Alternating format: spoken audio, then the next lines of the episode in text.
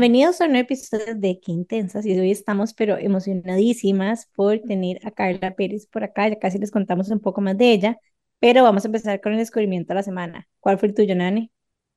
Bueno, muchas de ustedes saben que em, yo tengo el pelo delgadito y siempre comparto tips de productos y shampoos que me sirven para el, el pelo muy delgado y muy fino. Y recientemente, em, bueno, yo voy a donde mi peluquero que se llama Gadiel en Gaga Plus y me recomendó un tratamiento que me está ayudando mucho a que no me tenga que secar el pelo tan frecuentemente y se llama el tratamiento hidrolizado. Tuve como, ¿qué? Hora y media, dos horas. Y es muy parecido a como los alisados químicos que te hacen en el sentido que te lavan como con un shampoo y después te secan el pelo con ese shampoo puesto o con ese tratamiento puesto. Y no duró tanto, me encantó y vieran que ahorita en esta época de lluvias, incluso fui a una boda el sábado pasado y em, apenas me sequé el pelo así como con la secadora y un cepillo redondo y me fue súper bien, ni siquiera se me frició el pelo y siento que es una muy buena estrategia para no tener que andar el pelo amarrado y recogido, digamos, de, de los meses de, no sé, de aquí a diciembre, ¿verdad? O de octubre a diciembre. Así que sí, están en este momento buscando una forma también de simplificar sus rutinas mañaneras y son como yo que no invierten tantísimo tiempo alisando, sino que son como más prácticas y quieren salir rápido de la casa, les recomiendo este tratamiento y estoy realmente feliz. Me lo hizo Eduardo, Así que bueno, si quieren, les recomiendo el full hidrolizado. Sé que Jime también se lo hizo en algún momento en la pava. ¿Eso es lo que te haces? Sí, yo me, me lo había hecho en la pava, pero es que todo depende del tipo de pelo. Como yo soy colocha, entonces como, y la pava como es corta y etcétera, en la pava no me había funcionado muy bien. Entonces, más bien la queratina, estoy enamorada, que también me la hizo de Gadi, obviamente, me la hizo Eduardo también, pero me hice la queratina en la pava y es perfecta porque nuevamente como yo soy colocha, como que se me levantaba, como que no sé si han visto cuando uno se le hace como un piquito acá y se Como un remolinito. Sí, es el remolino, literal. Entonces, como que de la queratina nada más como que te lo alisa y literalmente te despertas y ya el pelo está perfecto. Bueno, de Y hecho, cabe destacar que este hidrolizado no te deja el pelo como liso, porque a mí no me no, gusta. Te ajá, mantiene la onda del pelo, pero te quita el frizz. pero se ve como más natural. Entonces, como que en realidad depende de que lo quieran. Algo que me encantó también de Donde Gadi es como que yo antes me hacía como nada más la pava, pero, ojo, la buena idea. Como que mm, fui a que me hicieran nada más la queratina en la pava, pero me hicieron como en contorno, se llama. Entonces hacen como en la pava, pero también como los pelitos que uno tiene como aquí abajo, que son Ah, como como todos en el borde del, Ajá, de exacto, la línea del pelo. exacto. Ah, Entonces, literalmente te ves siempre peinada. Entonces, sí, Gadi lo máximo. Y dependiendo del tipo de pelo, él le recomienda de lo que sea que necesiten. Lo amamos. muy bien. Así que bueno, para las prácticas allá afuera, les full Exacto. recomendamos estos tratamientos que nos fuimos a hacer nosotras. Este, Que yo los bueno, veo como inversión, porque así uno no tiene que hacer tiempo en la mañana. Oye, hablando del descubrimiento de la semana y hablando del pelo, se van a morir de la risa de mi descubrimiento de la semana.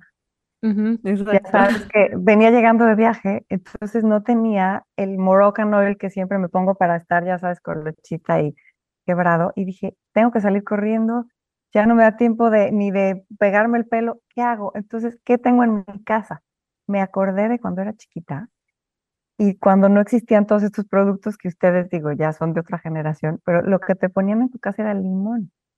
Limón para pegarte Ah. Entonces dije, la, el refrigerador rápido, antifreeze, parto un limón y tenía aceite de coco. Entonces dije, a ver, me voy a poner primero aceite de coco y luego limón. Bueno, me quedó mejor que cualquier producto que he comprado en mi vida. Todo qué buen tip. No sabía. yo tampoco, lo acabo de descubrir así como ya sabes, en el rápido de. Entonces ya ahora, pues dije, bueno, mucho mejor. Mi aceite de coco, limón y luego ¿Y te peinabas como para dejarte el pelo suelto o como para amarrártelo? Suelto, suelto para que quede así como, ya sabes, quebradito, curly después de salirte, como si te pusieras Moroccan Oil para que te quede sin frizz, pero Pero quebrado, hidratado, ajá. hidratado, y no sabes la, el éxito. Dije, wow, ¿por qué la, por qué la gente dejó de usar limón en su vida? Qué Qué rico el aceite de coco también. Nada más tienen que tener cuidado con las manchas y el limón. Que ya es Ah, una Ah, por si van a la playa. Ajá, o no, si se eso era asolean. nada más en el pelo y ya, y luego te lavas las manos, pero que no te toque la piel, porque sí, si no, el limón, cuidado. Pero el aceite de coco es una delicia. Yo me recuerdo que en algún momento, cuando yo estaba haciendo Vipassana, eh, Vipassana, este, Ashtanga muy full, ellos nos recomendaban las profesoras hacernos un baño de aceite de coco en la cabeza, ¿verdad? Entonces, me recuerdo la primera vez con mis pelos súper delgados que me puse un montón de aceite de coco y dormí como con una gorra de aceite de coco, según yo, ¿verdad? Sacando todas las impurezas y me quedó divino el pelo después de eso. Y fíjate que ahorita acordándome no me lo he vuelto a hacer. Y sabes que Bueno, también de almendras, aceite de almendras, que es parte del, del yoga. Yo también hacía ashtanga muchísimo. Y parte del tema era una vez a la semana, una vez al mes, bañarte toda en aceite de, de almendras o de coco extra virgen, ver por la piel porque absorbe todo ese aceite y toda ujú, nutrición, nutrición para la piel. qué divino. ¿Y cuál fue tu descubrimiento, Kaela? Ese, el limón, el limón con muy el bien, de coco. excelente. Entonces estamos en full descubrimientos de pelo. ¿Y el tuyo, Jime? Exacto. Mi descubrimiento de la semana fue Oaxaca. Estoy obsesionada, pero a nivel Dios y siento que tengo la responsabilidad de comunicar esto. O sea, vamos a ver, si hay algo en la vida que a mí me gusta, son como las cosas que se hacen a mano. O sea, como todo lo que son como artesanías, trabajar con mis manos, etcétera. O sea, entro en un nivel de hype que yo no les puedo explicar, literal. Y tengo una amiga muy, muy querida que organizó un viaje para un grupo de chicas que somos como full de handmade y todo esto. Y fuimos a Oaxaca a visitar los talleres de los artesanos, pero literalmente los talleres. Y no solo, o sea, como que no solo soy fan de los artesanías en general, porque son divinas, pero ver a las personas que están detrás, conocer sus espacios de trabajo, verlos haciéndolos, conocer sus historias, o sea, fueron historias como tan inspiradoras. O sea, había un señor que, que se llama José García, que se quedó ciego por un glaucoma, y él trabajaba con, con cerámica y siguió trabajando. O sea, al final, y el taller, ojo lo lindo que se llama el taller, se llama Taller Manos que Ven y son un espectáculo de piezas. Entonces, bueno, sí, soy súper hype con Oaxaca por recomendado si están buscando como un, un paseíto para desconectarse. Es, bueno, yo me fui de San José a DF y en DF no se puede ir por bus o se puede ir por avión. Entonces, esta es mi recomendación o me, la semana. vos me contaste algo súper bonito del taller de este señor y es que justamente eso que vos decís que continúa haciendo cerámica es porque él mantenía o, o preservaba su memoria muscular de cómo hacer ciertas piezas. Entonces, de tanto hacerlas, en el momento que él va poco a poco perdiendo su visión, empieza a hacer memoria muscular de cómo continuar produciendo estas piezas y las sigue produciendo a punta de memoria muscular ahorita. Y ojo que también quiero irme un poco a la historia y profundizar que, bueno, no, no lo pudimos conocer porque era en una exposición, pero uno de las personas que trabajaba con, con él nos estaba contando su historia y cómo cuando él se quedó ciego, di como que pasó, de obviamente estaba súper triste, tenía que ver cómo alimentaba a su familia, estaba súper preocupado, o sea, tuvo como este momento como de falta de claridad en el que no se imaginaba que era capaz de continuar creando con sus manos y fue hasta como que empezó como a probar, empezó como a hacer y fue como perdiendo el miedo y etcétera, y en realidad se dio cuenta que, o sea, todo el mundo fue como, o sea, las piezas están exactamente igual a cuando vos veías. Entonces también me parece como muy lindo como contar esta parte porque no solo, no fue nada más como que él llegó y de un momento a otro decidió, no, yo sí puedo, sino también tuvo este momento que a veces to- todos tenemos en el que nos cuestionamos y no nos damos cuenta en realidad de, de todo lo que somos capaces de hacer. Entonces, Ujú. súper linda historia la de él y la en general la de todos los artesanos. Es como el nivel de amor que le ponen a cada cosa, detalle. O sea, yo, yo no puedo. Y me traje 20 un millón de tesoritos que cada vez que los vea, nada más me voy a acordar de, de las manos que lo hicieron, literalmente, y las personas que hay detrás. Qué lindo, me encantó. Tengo full ganas. Después de ver tus fotos de viaje, me, me dieron muchas ganas de traerme un montón de cositas también. Yo te acompaño. Ok, vamos de vuelta. Y Exacto. bueno, em, hoy tenemos una persona muy especial que de hecho yo había empezado a conocer de ella hace muchos años, pero más recientemente me ha estado saliendo en un newsletter en el que yo me inscribí con tips y pensamientos y reflexiones con respecto a nuestra energía femenina, cómo también balancearla con nuestra energía masculina, cómo eso se traduce incluso a nuestras relaciones interpersonales y bueno, y que tiene también su propio producto. Y ella se llama Carla Pérez Galicia y hoy la tenemos aquí en nuestro podcast. Estamos súper ilusionadas, así que muy bienvenida, Carla, a este espacio de Qué Intensas. Ay, hola, muchísimas gracias, Nani y Jime, por tenerme aquí. Es un honor platicar con ustedes y me encanta esta frescura y esta, pues esta relajación que siento en, en su sala. Ay, muchas gracias. Vieras que nos han dicho eso un poco porque nosotras em, grabamos de forma muy, muy casual y la idea para las personas que nos están escuchando por primera vez hoy es, nosotros tratamos de que estos episodios que hacemos se sientan como una conversación entre amigas, algo muy Mm, relajado que ustedes puedan hacer mientras están haciendo otras cosas y que de paso aprendan algo.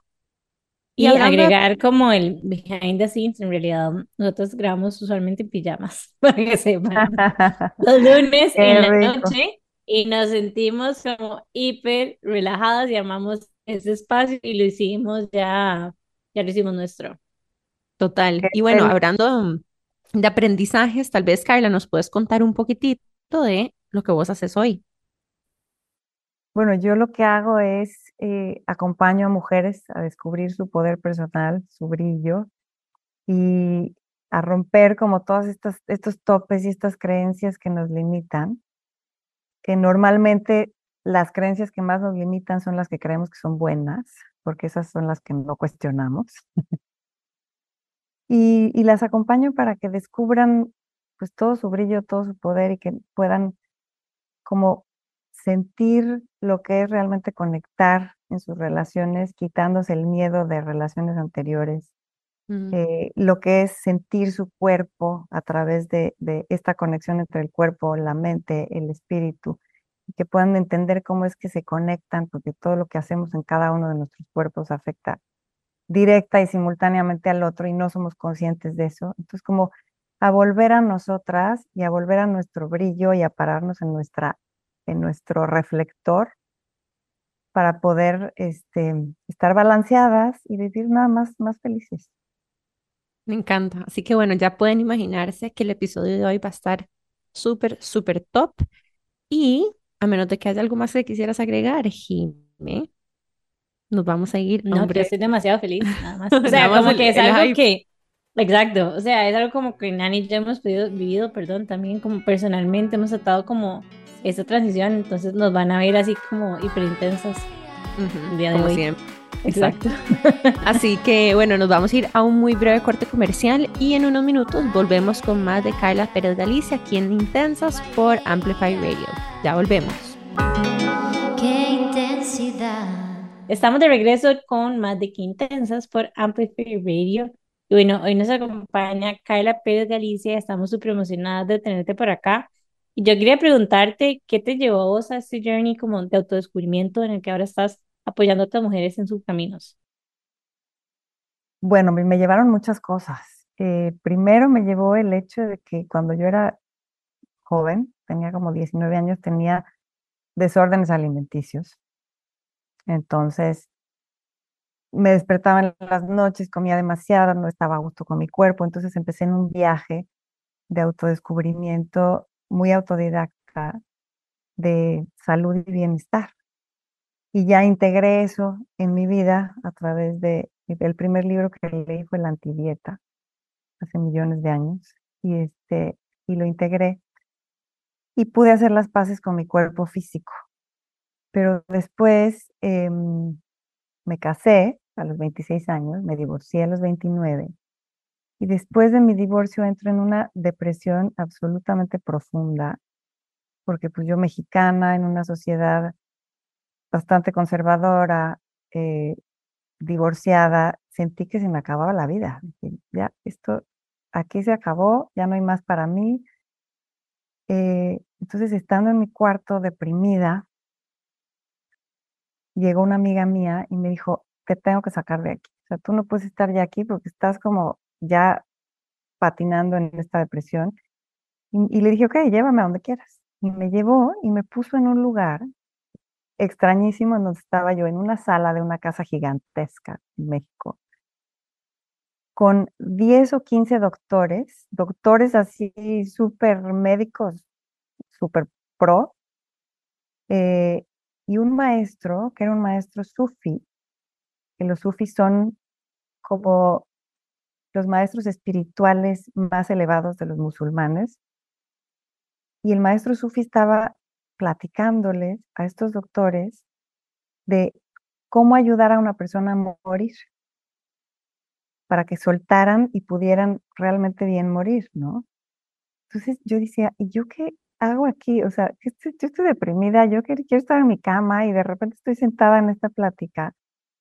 Y este hombre sufi dijo algo maravilloso y dijo, lo que más le cuesta trabajo a la gente es entrar en su miedo de morirse. Entonces, ustedes como doctores, si pueden ayudarle a no resistir el miedo y a abrazar el miedo, ir hacia el miedo en lugar de en la dirección contraria del miedo.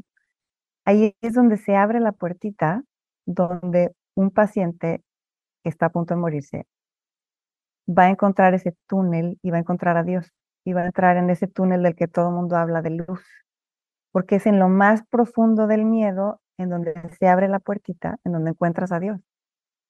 Yo dije, wow, o sea, qué elevada información.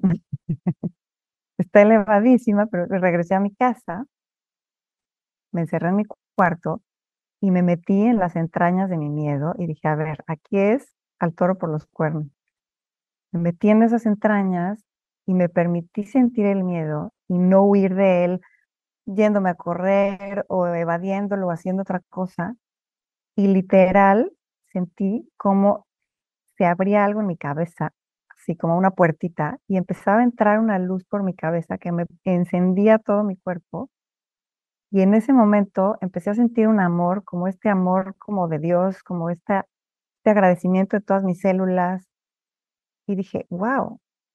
Me levanté, abrí las cortinas, le dije, mamá, dame una sopa de pollo, ya salí de esto. Y, y ahí empezó todo un viaje de exploración con chamanes mexicanos de las comunidades mazatecas, que también me encontraron a mí, me entrenaron cuatro años enteros eh, para después invitarme a sus ceremonias y para prepararme para sus ceremonias y para integrar todo lo que iba a suceder en esas ceremonias. Entonces tuve cuatro años de aprendiz de chamán y yo por supuesto que ellos no se decían chamanes, ¿no? Ahorita hoy en día encuentras chamanes en el directorio telefónico en cada esquina, yo soy chamán, yo soy chamán, vente, ceremonias, ¿no? y la verdad es que esto que les cuento pues fue hace 25 años y en ese momento no podía ni siquiera decir la palabra chamán porque era como esta, o sea, ¿qué se metió o está en es una bruja, o sea, ¿en dónde se metió? Y ellos mismos no se llamaban chamanes. Toda la gente ¿Cómo que se llamaban ellos mismos? ellos se llamaban personas normales, maestros, o sea, no eran maestros, eran como, ¿cómo se llamaban a sí mismos? Se llamaban Como abuelos. compañeros de viaje, ¿no? Mm. ¿No? O sea, eran seres que estaban ahí y decían acompañantes, ¿no? Eran tan humildes que ni siquiera la palabra chamán existía, curandero, a lo mejor, no, pues yo soy un curandero, ya, yo te curo, o yo te ayudo a que tú te cures. Pero todo era así como en un espacio muy, muy de humildad y muy de, de conexión y transparencia, ¿no? Y, y sí, si oyen la palabra chamán o alguien que les diga yo soy chamán, salgan corriendo, pero para el otro lado, porque el- el- los chamanes de a de veras nunca van a decir que son chamanes, ¿no? Entonces empecé un, un viaje con ellos maravilloso, maravilloso. Obviamente, pues yo, una niña, pues una niña bien de la Ciudad de México, ya sabes, de tacón y arete de perla, que tenía dos trabajos entre semana, de lunes a viernes tenía una empresa de arquitectura de interiores y además también trabajaba dando asesorías a Marriott. Y también me encantaba el yoga, pero ahí todavía no, no tanto, estaba empezando a descubrir mi camino espiritual. Entonces, obviamente yo no podía decir qué hacía los fines de semana. me le decía a mi mamá, mamá, me voy a casa de mi amiga, este, a la montaña y me voy a la playa. Y me iba yo a meter a unos lugares, ya sabes, exacto, pisos de tierra, este, indígenas, eh, o sea, yo misma yo decía, ¿qué estoy haciendo? ¿Por qué llevo cuatro años aquí? Pero siempre había algo adentro de mí que me decía, estás en el camino correcto, si es por aquí, estás descubriendo algo, una joya adentro de ti, que es como, que es algo que, que, te va a acompañar toda tu vida. Y aunque me moría de miedo, otra vez volvemos a esta historia, ¿no? Me acordaba del sufi que me decía, es que cuando tengas miedo no corras de él, sino ve hacia él. Entonces, claro que tenía miedo. Y yo iba hacia ese miedo y cada vez iba como rompiendo, entendiendo y descubriendo cómo bailar con ese miedo. Y, y mientras más le abría el corazón a mi miedo y a todas las experiencias que iba teniendo, iba descubriendo cosas de mí misma que nunca hubiera descubierto en otro espacio.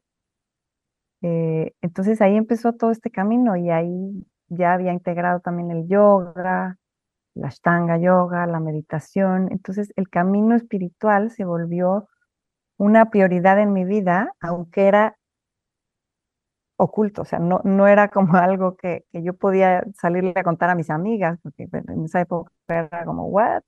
Yoga, chamanes, o sea, ¿qué es esto, no? Y ahora, ahora lo te- tenemos en la mesa como una conversación completamente abierta y maravillosa, ¿no? Kaila, tengo una pregunta para Entonces, vos. Cuando hablas de abrazar o enfrentar el miedo, ¿qué significa eso exactamente? ¿Qué significa estar en silencio y ver el miedo directamente a los ojos? ¿Cómo se ve? Mira, me encanta una analogía. Hay una película para niños maravillosa que se llama Cómo entrenar a tu dragón. No sé si la has visto, pero Lo he escuchado, pero no lo he He visto. escuchado una bueno, de ellas, pero también, pero no la he visto. hay que verla, hay que verla porque esa es exactamente la analogía perfecta de, de la representación del miedo en nuestras vidas, ¿no? Y se trata de un niño que estaba en un, en un niño en una aldea de vikingos, que era, ya sabes, el boleado por todos, porque era el más, el más flaquito, el que no, pues el que no, no corría y no tenía estas habilidades de los vikingos. Y entonces en esta ciudad venían dragones, todas las noches venían dragones y, era normal como cazar a los dragones, ¿no? Porque, pues imagínate la imagen de un dragón. ¿Cuál es la imagen más representativa de un, del miedo? Pues un dragón que está volando encima de ti. Entonces, había este dragón que era, se llamaba Furia Nocturna, que era el dragón más temible de todos, porque nunca nadie lo había visto, no sabía cómo se veía. Entonces, como era desconocido, era el más temido. Y de repente un día, este chiquito, y, hay una serie de historias en relación a este dragón que era, o sea, podía aniquilar a toda la humanidad en un instante, ¿no? Y de repente este chiquito está entrenando con su bazooka, ya sabes, que no podía ni usar la bazooka, ni podía dispararla, entonces todo el mundo se burlaba de él.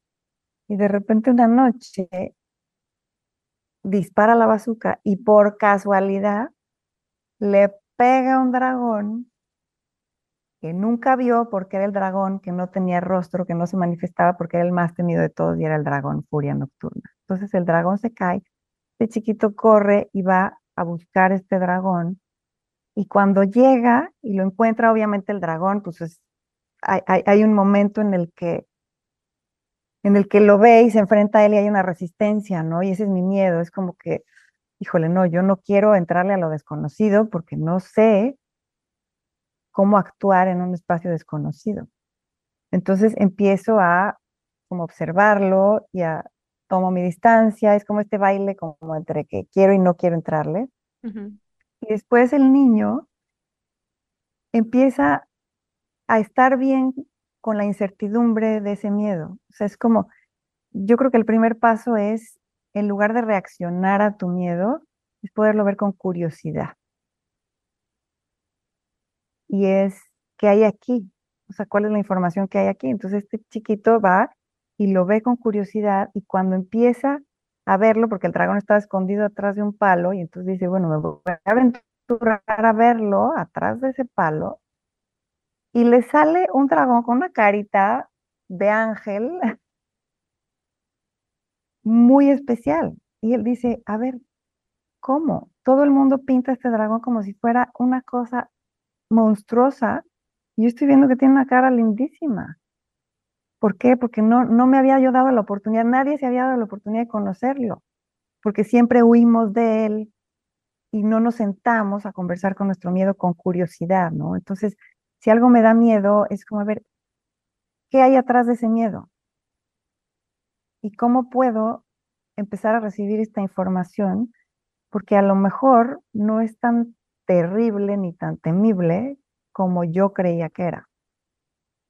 Y para no hacerles el cuento largo, este niño pues se, empieza a ser amigo del dragón, empieza a conectar con él, poco a poco se empieza a, eh, le, lo sana, porque cuando lo tiró pues, una ala se le echó a perder, entonces ya no podía volar, entonces el niño empieza a reparar al dragón. Y eso es lo que pasa con nuestro miedo. Si lo vemos con curiosidad, podemos empezarlo a entender, empezarlo a reparar, empezarlo a sanar. Y es ese dragón, el más temido, el que un día, cuando es el momento, el niño se sube en el dragón y el dragón lo lleva a volar y le da esa libertad, ¿entiendes? Entonces es, es una historia preciosa porque es a través de nuestro miedo y de abrazar, de ir hacia el miedo con curiosidad, abrazarlo, reconocerlo, empezar ese diálogo con él. Ahí está la puerta a nuestro vuelo, al siguiente nivel de nuestra evolución, ¿no? y siempre es a través del miedo por algún evento pues, fuerte que pase en nuestra vida. Muchas gracias por esa descripción.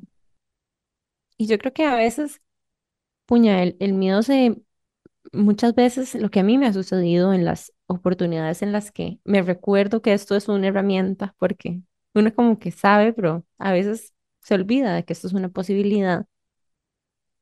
Es que de repente aquella cosa que nosotras, tal cual vos describís, imaginábamos tan grande, empieza a hacerse un poquito más chiquitita, empieza a hacerse un poquito más chiquitita y más chiquitita hasta que ya no te inhabilita para movilizarte en esa dirección. Es como si, como si empezara a, a encogerse poco a poco y poquito a poco va haciéndose menos intimidante y, eventualmente, no sé, puedes vivir con eso. De hecho, quiero mencionar algo que pasó hoy. Es como que estamos haciendo un evento. Pronto tendrá noticias. Y como que algo que me dijo Nani y conectó demasiado fue como, Mae, en serio, como a veces uno se hace como un mundo por ciertas cosas y como que lo terminas como procrastinando y al final terminan saliendo como rápido y fluido y etcétera. Y son más como los rollos que nos inventamos nosotros sobre esta misma situación. Pero a la hora de la hora no, no necesariamente tiene que ser así. O sea, hicimos más despelote nosotros de lo que realmente era. Y, y mucho tiene que ver con esto mismo. A mí me pasa un montón inclusive con las tareas cotidianas, como hay ciertas tareas que yo sé que no voy a durar nada, pero que tal vez no son donde soy mi, o donde yo me cuento la historia que soy mi mejor versión y termino como procrastinándolas y dejándolas de lado y sintiéndome culpables porque lo tenía que hacer, etcétera, etcétera. Y esto es como en lo pequeño de la vida, digamos, como en los tasks pero imagínense si lo hacemos en nuestras pequeñas cosas, cómo lo aplicamos también en las cosas que realmente nos dan pánico y miedo, como y, y tal las vez, cosas más pesadas. sí, tal vez como para cosas un poco más grandes que nos generan más ansiedad y cuyos miedos tal vez están fundamentados en, en algo un poco más traumático, em, que es como el otro lado del espectro de eso. Carla dijo algo al inicio y es aprender a sostenerse en la incomodidad que eso se siente. ¿Verdad? Cuando nos estamos acercando un poco, em, el miedo también produce ansiedad, taquicardia, ¿verdad? Están tus neurotransmisores súper disparados, tenés un efecto fisiológico en el miedo, o sea, es, algo muy primitivo el miedo. Estás diseñado para huir, paralizarte o correr del miedo. Y en el momento que empezás a sentir eso, pero no huís, no huís, no te paralizas, em, y no te convertís agresivo en ese momento y puedes sostener todo ese rush de adrenalina y de un montón de cosas, casi que de manera, no sé si decirlo como en, pausa o sostenida, poco a poco iba bajando. Adelante. Exactamente eso es. Yo, de hecho, eh, el aprender a manejar tu miedo es importantísimo para tu, para tu evolución personal.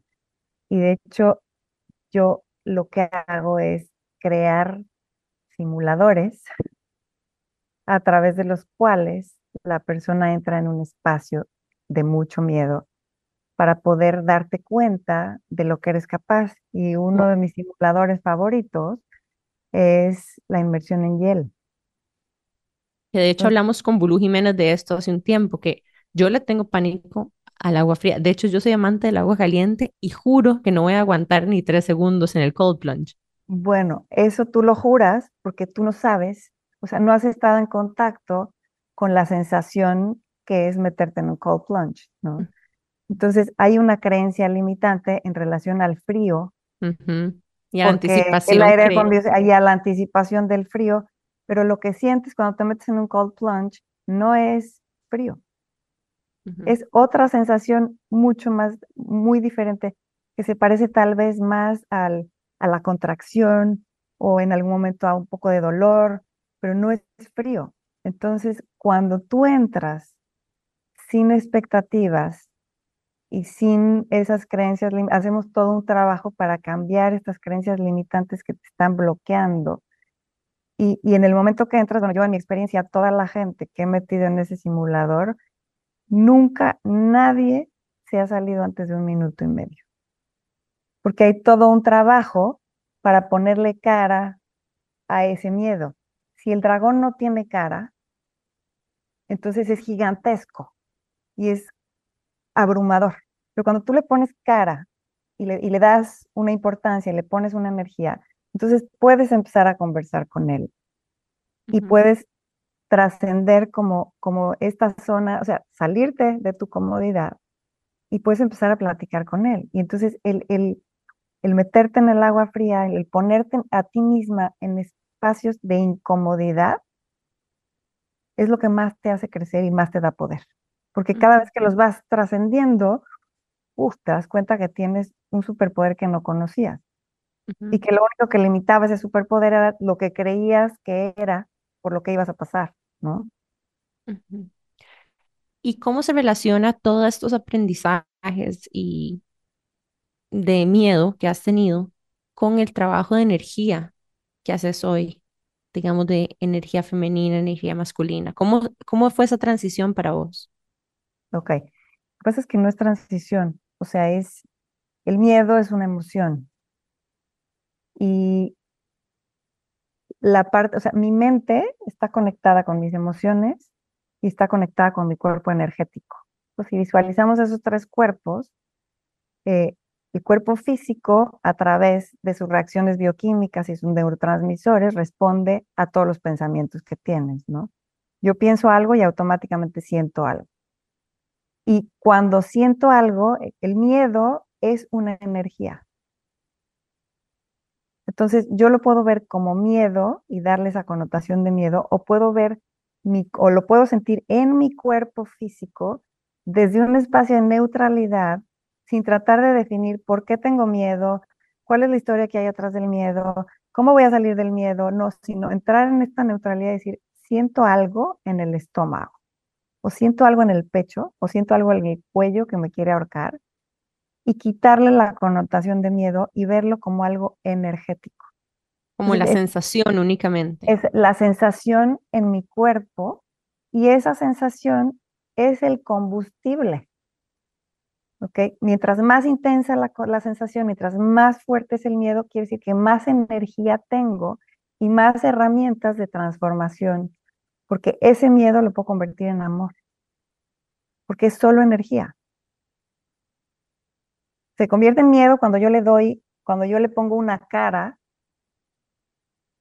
que está conectada con mis propios traumas personales. Pero si yo le quito la mente, si yo quito la mente y vivo mi miedo en mi cuerpo físico, es solamente una energía que yo puedo transformar en lo que quiera y en algo que me empodera y que me lleva a alcanzar mis metas o algo que me lleva a, al movimiento, ¿no? Entonces, todo lo que sucede en mi cuerpo o sea, tengo un cuerpo energético que es como, como la luz. Tú ves, tú sabes que, que hay electricidad en el cable y que prende el bombillo aunque no la veas. Pues nosotros, todo nuestro cuerpo está hecho de reacciones eléctricas que se, que responden a mi intención, responden a mis pensamientos, responden a mis emociones. Y entonces, si yo trabajo con lo energético, tengo como esta ventaja competitiva porque puedo transformar mis emociones en una energía de sanación. Y lo energético, pues, es, o sea, tiene varias vías. Hay, hay energía femenina y energía masculina. Y hay una danza entre esas dos adentro de mí. Entonces yo puedo convertir ese miedo en una energía masculina de claridad y fuerza, que es una energía eléctrica que va, que, que consigue, que manifiesta, o en una energía femenina, que es una energía de fluidez y sensualidad, que es la energía que recibe, que, que abraza, que nutre. Y es esta danza de estas dos energías, tanto la femenina y la masculina, adentro de nosotras, lo que nos empodera o desempodera. Y también adentro y afuera, ¿no? Entonces ahí voy llegando. Yo soy como, estudié Montessori, entonces todo es 360 grados. No, no puedo hablar del cuerpo sin hablar de la mente o sin hablar de lo energético, porque todo está conectado. Está lindísimo todo lo que estás diciendo y tengo una pregunta. Perdón, otra vez cortemos. Está lindísimo lo que estás diciendo y de hecho te tengo una pregunta porque me identifico demasiado, pero vamos a ir rápidamente a un corte comercial y ya casi estamos de regreso con más de Qué Intensas por Amplify Radio. Qué intensidad. Estamos de regreso con más de Carla aquí por Qué Intensas. Y bueno, estamos hablando de energía femenina y energía masculina. Y yo quería preguntarte, como, ¿qué fue lo que pasó? O sea, porque hay como un desbalance y por qué las mujeres empezamos a conectar tanto como con esa energía de hacer, de ejecutar y nos empezó a costar un poco como recibir también. Bueno, mira, para ir así como a lo más básico, es, hay dos tipos de energía, la femenina y la masculina, y, la, la, energía masculina es la del espermatozoide. ¿Qué hace un espermatozoide? Va, corre, compite, llega, penetra, ¿ok? Es una energía eléctrica que se mueve. Y la energía femenina es la energía del óvulo. ¿Qué, ¿Qué hace el óvulo? El óvulo es, el óvulo espera, el óvulo recibe, el óvulo elige, el óvulo abraza, el óvulo nutre. Entonces, todos tenemos esa energía masculina y femenina dentro de nosotros y necesitamos balancearla para poder impactar al mundo. ¿Por qué? ¿Qué pasó? Que venimos de un patriarcado de muchísimos años en donde las mujeres no habían sido reconocidas. Entonces, la forma de pelear de las mujeres su lugar en una sociedad fue a través de imitar a los hombres. Los hombres son más reconocidos, entonces de ellos tienen más espacio en los espacios políticos, en los espacios económicos, en los espacios eh, de todo. Entonces yo, en lugar de asumir mi feminidad como algo poderoso, desprecio mi, mi energía femenina o la escondo, la bloqueo y quiero imitar a los hombres. Entonces me vuelvo un espermatozoide. ¿Y qué pasa cuando me vuelvo un espermatozoide? Estoy rompiendo el balance adentro de mí, pero también el balance afuera de mí. Porque ¿quién, ¿qué hombre quiere estar con un espermatozoide? Que resuelve todo, que, que controla, que decide.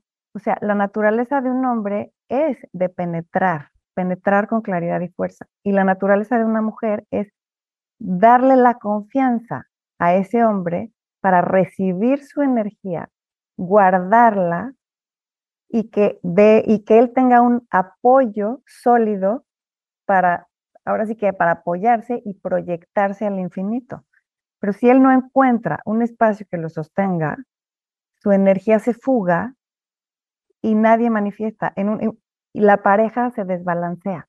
Porque si hay dos personas tratando de traer energía y de, y de penetrar y no hay nadie recibiendo esa energía, nos desempoderamos los dos. Aquí viene una pregunta, porque ¿cómo hago yo entonces? Si me siento como una mujer clara que persigue, no sé, de forma eh, agresiva, no agresiva, pero determinada, éxito profesional, para encontrar ese balance en mi pareja sin perder todas aquellas habilidades que si bien sí son, digamos, as asociadas a una energía masculina, pero que me han traído también muchas cosas positivas en mi vida. Claro, total. No, no hay que cancelar la energía masculina dentro de nosotras. Hay que sanar la energía masculina adentro de nosotras para poder crear un espacio para la femenina y también sanar, ayudar a nuestra pareja a sanar su masculino. Si mi energía masculina está desbalanceada y estoy tratando de, o sea, es como una balanza. Mi energía masculina está más arriba que la femenina y la femenina está suprimida. Entonces, ¿qué pasa con la persona con la que estoy? Si el hombre siente que mi energía masculina está compitiendo con él en lugar de colaborando con él, pasan dos cosas. Una, o el hombre se acomoda y dice, ay, pues bueno, mira, pues esta ya lo tiene todo bajo control, entonces yo me voy a acomodar y yo fluyo. Y entonces ellos, para balancear, elevan su energía femenina y se vuelven más receptores en lugar de dadores. Esa es una. O dos, lo que puede pasar es que se enojan, se enojan muchísimo, porque el enojo es lo que hace que su testosterona, que es la hormona masculina, se mantenga arriba. Entonces, o se enganchan con la competencia contigo y se enojan para mantener su testosterona arriba y, y se vuelve una relación conflictiva, o se desbalancean en su femenino y se vuelven, pues, no tomadores de decisiones, no líderes, e, y ellos mismos empiezan a dejar de penetrar con claridad y fuerza. Ahora, no quiere decir que porque yo soy mujer no tenga emprendimientos o no sea una empresaria o no pueda sostener todo un consejo directivo de una, de una empresa. el tema es desde dónde lo hago. Mi masculinidad saludable tiene que ver con penetrar con claridad y fuerza, pero el, el, el caballo que sostiene eso es lo femenino.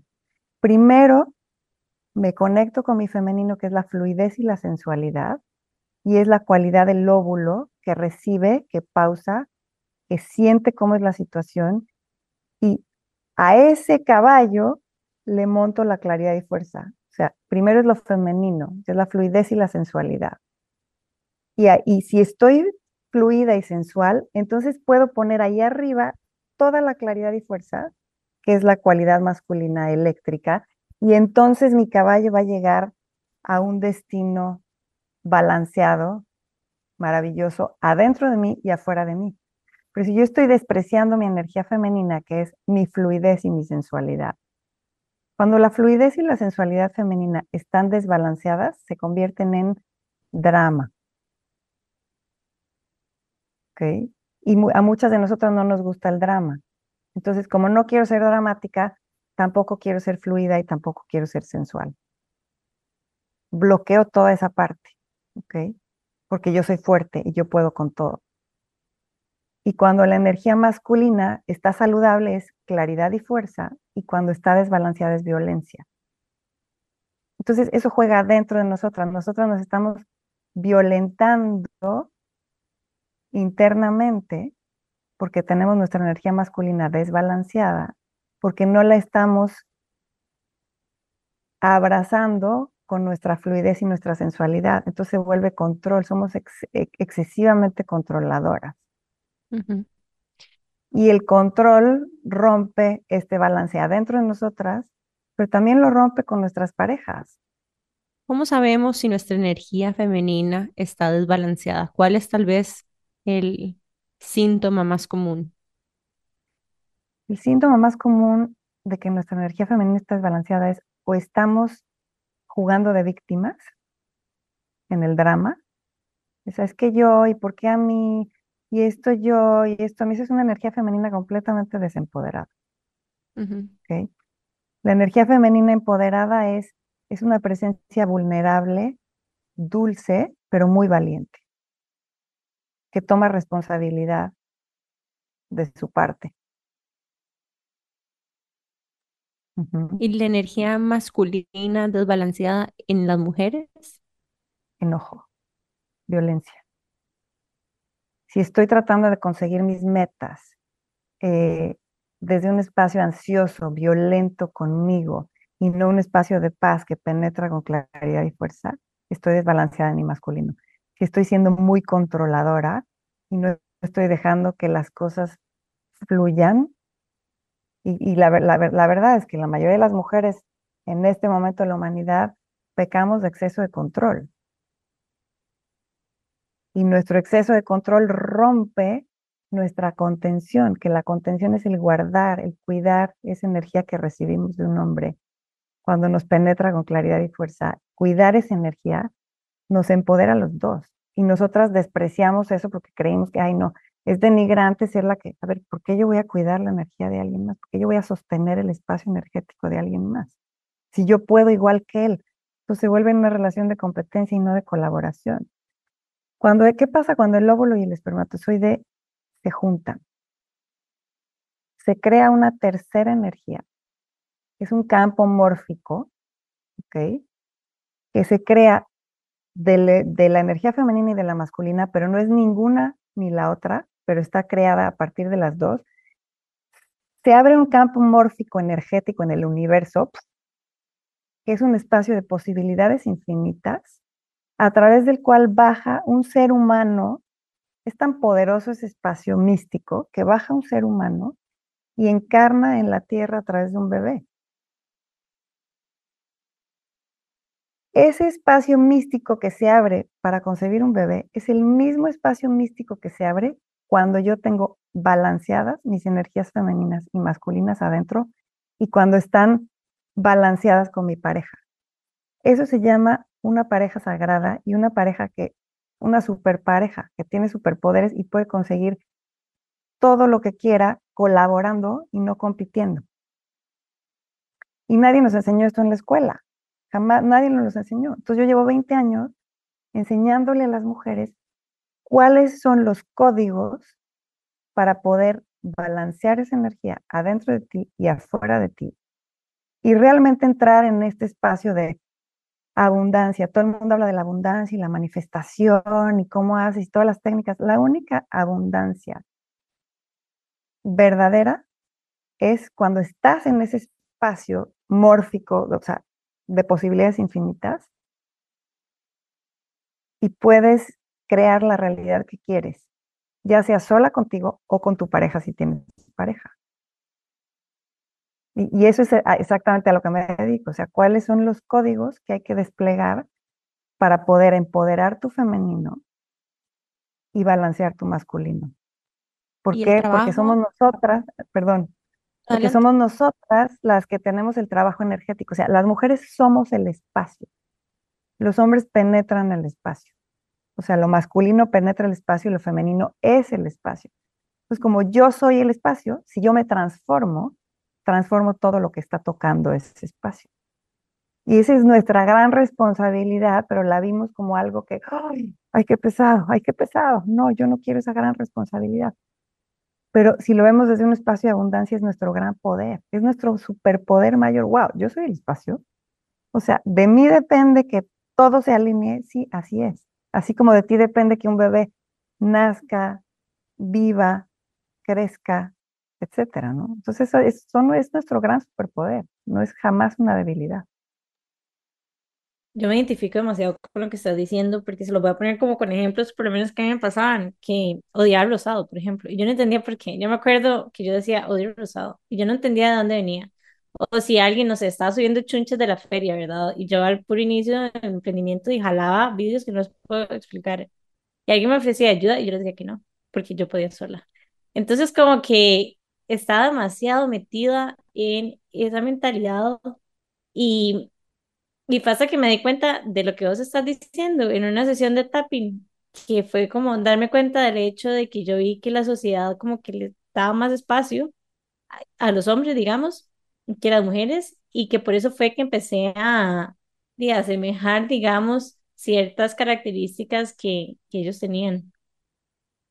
Sí, tal vez para mí, de una forma como muy vulnerable, lo que me sucedía era más bien que yo personificaba mucho esa energía ma- masculina en mis relaciones. Y nunca se me va a olvidar cuando lo vi un poco más claro afuera, afuera mío, en una pareja donde veía que la mujer más bien tenía una energía masculina todavía más fuerte que la mía, a donde es muy claro cómo casi esa dinámica castra al hombre ¿verdad? Y como que lo desempodera y le quita asertividad y de repente se convierte en un drag y como que ves que ella lo jala a él en vez de al revés o ir juntos. Y, y me ofrezco mucha compasión porque desarrollar la energía masculina es una estrategia de supervivencia, es una compensación a vacíos y a aprendizajes y a em, felicitaciones por comportamientos masculinos, típicamente. En especial, por ejemplo, a mí me pasaba mucho que siempre fui muy buena en la escuela, en los estudios, me sacaba buenas notas, proponía, hacía proyectos, me ganaba premios y toda esa autonomía e independencia fue premiada y felicitada y reforzada por mucho tiempo. Y de hecho, eso me, ¿verdad? Tanta felicitación por ser tan independiente y por ser tan autónoma y por ser tan... Me convirtió en una persona que más bien se le dificultaba pedir ayuda. Porque como yo era buena haciéndolo sola, como era tan independiente, como era tan autónoma, eso mismo me definía como una etiqueta. Y el trabajo de equilibrar y de desaprender es un trabajo de mucho tiempo, para mí ha sido, y de muchos años, porque venís programado desde hace mucho tiempo de esa forma, ¿verdad?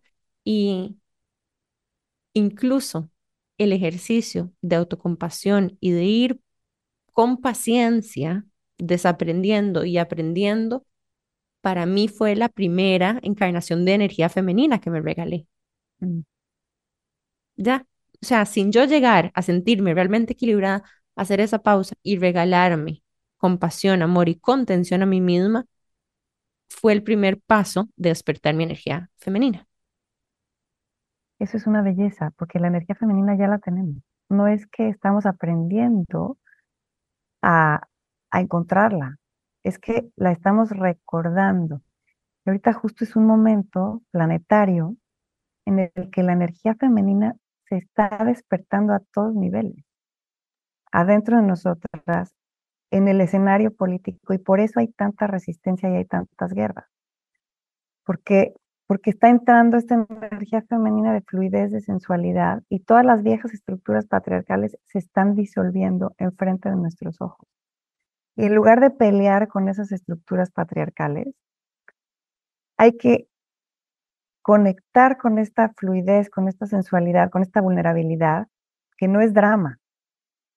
Es esta vulnerabilidad desde una fuerza y desde una integridad muy bonitas y es ahí en donde todo lo que mm, tiene que disolverse se va a disolver. Pero nosotras mismas estamos sosteniendo, o sea, ¿cuánto trabajo te cuesta sostener una energía masculina? ¿Cuánto trabajo te cuesta no pedir ayuda? ¿Cuánto trabajo te cuesta no fluir? Porque hay, hay una frase en mi libro que muy linda, que me gusta mucho, que dice que todo hombre merece una mujer, perdón, toda mujer merece un hombre que lo busque y que lo encuentre como el espermatozoide al óvulo. Y toda y todo hombre merece una mujer que lo reciba y lo abrace como cuando fue concebido. Porque los hombres necesitan un útero energético que sostenga su energía durante toda su vida, de la misma forma que necesitan un vientre para venir al mundo. Entonces, es por eso que un hombre, si un hombre trae mucha energía y está penetrando y todo, pero no hay una vasija que sostenga esa energía, esa energía se fuga y ellos están como, como dispersos, por, no pueden manifestar. ¿Por qué? Porque la energía no está contenida en un espacio que nos empodere a los dos. Entonces, no sé si se han fijado, pero cuando un hombre enviuda o cuando, cuando un hombre truena con la novia, que busca inmediatamente otro útero energético para poner su energía porque es una necesidad energética que tienen inconsciente. Por eso son los hombres son más sexuales también, porque están buscando esa contención, ese recibir. Mm.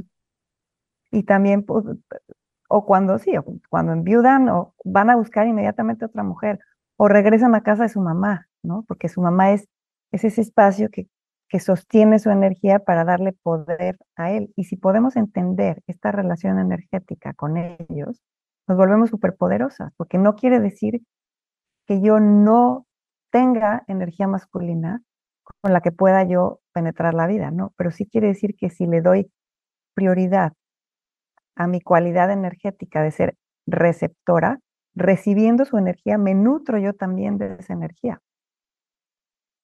Y nos sostengo a los dos para que los dos nos proyectemos. Entonces, cuando hago consciente esta danza de lo energético, puedo, no necesito tanto trabajo psicológico porque estoy trabajando en el cuerpo energético que es el que manifiesta todo lo que viene después. Y estoy trabajando desde, lo, tal vez ni siquiera sin palabras. Yo en todos mis cursos tengo mujeres que toman el curso y, y no, ¿cuánto tiempo gastamos en tratar de convencer a los hombres de lo que estoy sintiendo, de lo que necesito? Es que tú no me entiendes, es que yo quiero esto, es que yo quiero esto. Y eso más bien bloquea este flujo energético. Yo desde, desde mi ser, desde ser el óvulo, desde mi presencia silenciosa, puedo obtener, me vuelvo súper magnética como un imán, como los polos de la Tierra, y viene a mí lo que necesito, y viene a mí esa energía masculina que se quiere, que se, que se quiere sentir cuidada, protegida y contenida. Porque los polos de la Tierra son magnéticos, son femeninos. ¿Y qué, qué energía existe primero? Los polos de la Tierra. Si no existieran los polos, los polos, la energía eléctrica, que es la masculina del espermatozoide, no se podría mover, no podría hacer nada. Entonces, la energía femenina no es una energía pasiva, para nada. Es una energía poderosa, pero en el ser, en mi presencia. Y eso tiene que ver con lo que tú dices, de ser compasiva conmigo, de cuidarme a mí, de honrar mis pausas, de ser verdadera con lo que siento, de honrar mis sís y honrar mis nos. Y eso es lo que me da esa presencia magnética, en donde ni siquiera tengo que pedir nada para que solito, como el polo de la Tierra, boom, atraiga esa energía magnética hacia mí. Y es una energía magnética que, que está buscando ser contenida, que está buscando aterrizar en un lugar donde, en el que pueda confiar, para penetrarlo con toda su fuerza. Si un hombre no tiene un espacio que lo reciba, esa penetración no es fuerte ni es asertiva. ¿Ok? Pero si el hombre puede confiar en que tú, tú estás ahí y eres ese espacio que lo va a recibir, entonces penetra con toda su claridad, con toda su fuerza. Tú lo recibes con toda tu fluidez, no con tu control, con tu sensualidad, y ahí se vuelve una relación tántrica tanto a nivel físico, sexual, como a nivel emocional, como a nivel mental, y entre los dos pueden crecer espiritualmente, pero manifestar cualquier realidad, cualquier negocio, cualquier cosa. Pero estamos en un mundo en el que ni los hombres ni las mujeres estamos honrando nuestra verdad,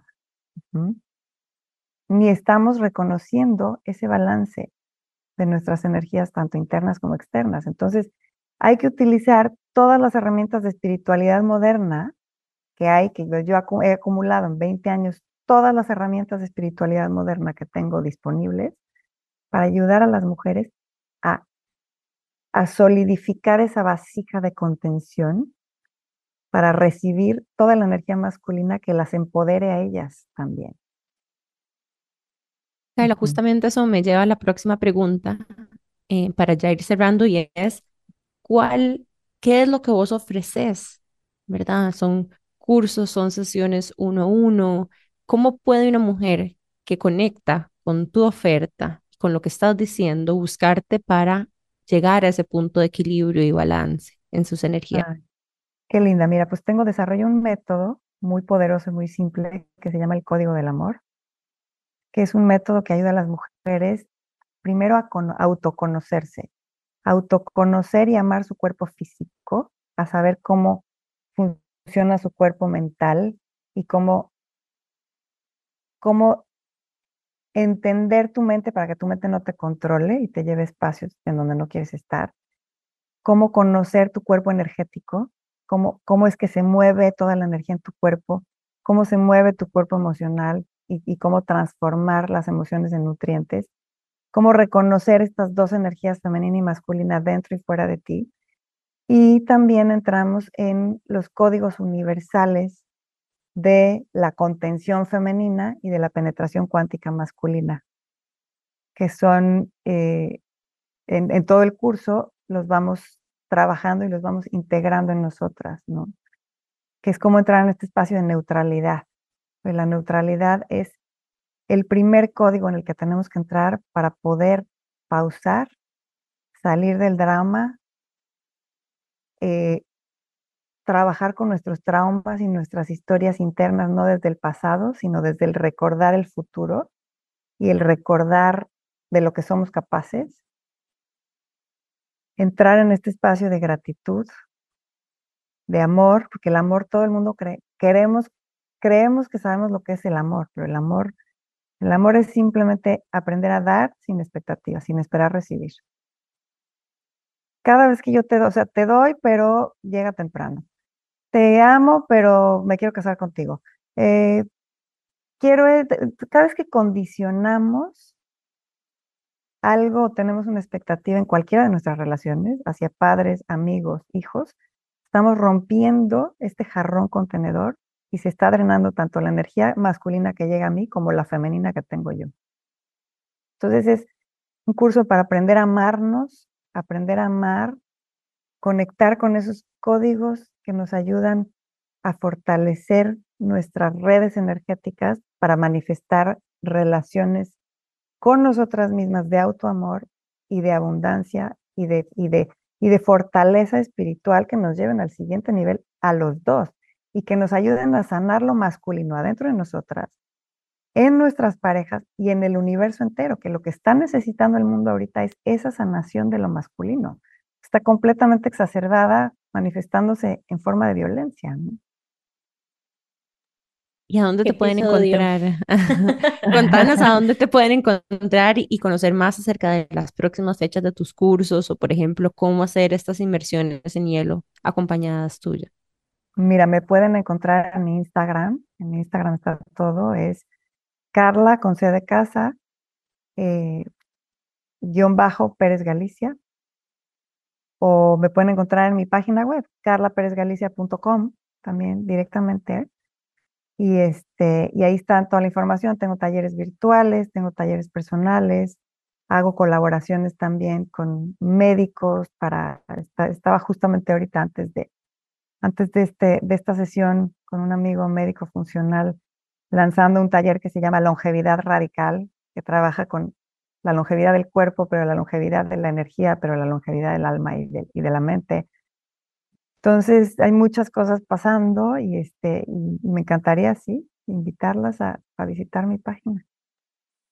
Muchísimas gracias por habernos acompañado y por haber compartido toda la sabiduría que compartiste en el episodio de hoy. Estoy segura que van a haber muchos fans como nosotras que ya de fijo queremos hacer todos los cursos Así que de fijo te vamos a estar contactando. Y no nada, demasiadas gracias a todos también por escucharnos hasta el final del episodio. Una de las mejores maneras de apoyar este proyecto es compartiendo este episodio. Y en especial en este episodio estoy segura que hay muchas personas a las que les caería bien escucharlo. Así que aprovecho. Aprovecho antes de, de que nos vayamos para invitarlas a todas a un evento muy lindo que también vamos a hacer este miércoles 29 de noviembre. Es como un Girls Night Out, es un miércoles. Y vamos a hacer un gastro tour por cuatro diferentes restaurantes donde vamos a tener boquitas, em, charlas, talleres y transporte entre todos estos lugares. Se llama Enjoy the Night Out. Lo vamos a hacer con Enjoy Group. Y para conocer mucho más de este evento tan lindo, si se quieren apuntar, conocer qué vamos a hacer, se pueden meter a nuestra página web también, queintensas.com, o seguirnos en Instagram como que intensas podcast y hacernos todas las preguntas que quieran por ese canal. Así que bueno, de verdad que va a ser demasiado chiva y no solamente va a ser demasiado chiva, sino que va a ser demasiado rico, van a poder conocer también a otras mujeres, las charlas que tenemos están chidísimas, van a poder también comprar productos y en general les prometemos que la noche va a estar espectacular, empieza a las 7 termina a las 11 porque es un miércoles, pero, pero bueno, sí, invitadísimas a venir a chinearse con nosotras. Ay, yo quiero ir, qué rico, suena Ay, sí. Es como el ¡Qué evento perfecto para ir con amigas. Además está cerca como de. Navidad, es al final de noviembre, ya el espíritu navideño y como de hacer cositas está como en nosotras, el clima va a estar espectacular, así que bueno, súper invitadas a que nos sigan en redes sociales, aprendan más en nuestro website, se llama Enjoy the Night Out. Y bueno, este era nuestro último anuncio antes de cerrar el episodio, sin antes, obviamente no me quiero ir a- sin antes agradecerle a Carla por su tiempo, toda su sabiduría en este espacio y esperamos que muchas otras mujeres te conozcan, conozcan el código del amor y em, pues acercarse a vos como uno de sus pasos hacia esa sanación para ser mujeres más abundantes y integradas. Así que bueno, con esto nos vamos y nos vemos la próxima semana a la misma hora y por los mismos canales. Chao. Gracias, Chao. gracias, qué lindo, gracias. Chao.